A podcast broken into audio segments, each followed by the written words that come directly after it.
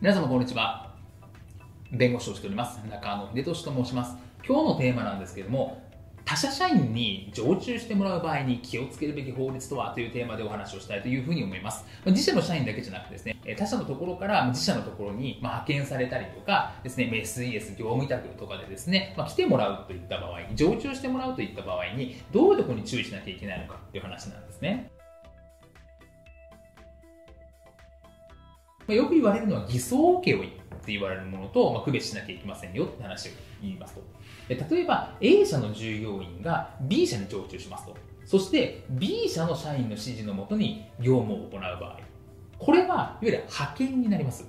ですね。なので、まあ、常駐先のところの指揮命令を直接受けるって話になると、これは派遣になりますので、必ず労働者派遣契約を結ばなきゃいけません。で、こういう派遣っていうのは派遣の免許が必要です。って話になってくると、派遣事業者以外はできないって話になるんですね。なので、まあ、SES とかいろんな形態があるんですけど、ただ、やはりこの B 社、あの常駐先のですね、えー、社員の指示にが出てるって話になってくると、これはですね、まあ、労働派遣契約になって、労働者派遣の契約を結んでないとか、派遣免許を持ってないって話になると、これはまさに偽装刑みたいな話になって、ダメになるというところですね。なので、指揮命令っていうのはクライアント側、つまり常駐先は行ってはいけません。派遣以外はですね。派遣契約をしない限りはダメですと。業務遂行上の指揮命令とか、勤怠管理とか、職場管理みたいな、そういう指揮命令はしちゃいけないんですということ、クライアント先、常駐先はですね。そこは注意が必要かな。これは派遣,、えー、と派遣と見られちゃいますよということですね。あとは、ま、発注者から独立して業務を行う。まあ、ちょっと細かくいろいろ書いてますけど、つまりですね、いわゆる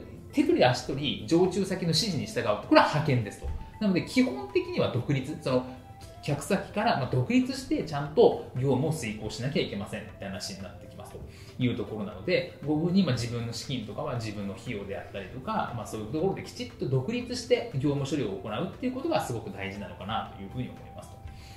で、じゃあこの労働者派遣法違反っていうんですかね、派遣契約をしてないとかですね、まあ、SES という形で、実際には指揮命令指示命令が出てるみたいな話になってくると、どういうところが問題になってくるかっていうとですね、まあ、指導改善命令とか業務停止の行政処分ですね、まあ、労基署とか労務のところから行政処分が下されたりとか、一応刑事罰の対象にもなっています。まあ、もちろん最初から刑事罰っていうのはあまりないのかもしれませんが、行政処分でですね、業務停止とか業務改善しましたって公表されてしまうっていう場合もあったりするので、まあ、そこはちょっと注意が必要ですと。なので、まあ、ここに偽装請負で判断されないためには、まずちゃんと契約書の規定を整備しましょうというところもありますし、指揮命令系統ですね、まあ、ここ一番大きくて、クライアントから直接指示が出てるって話になってくると、そこはちょっとまずいよねって話になってくるので、そこは見直しましょうと。で、労務管理っていうのはやっぱり派遣元ですね。まあ、派遣契約してるかどうかは別としてですけど、送り出す側がですね、えクライアント先ではなく送り出す側がしなきゃいけないっていう部分があるので、これもちゃんとされてるかってことも大事になってきます。なので、まあ、いろんな SES とか業務委託とか、まあ、いろんな形態がありますけれども、やはり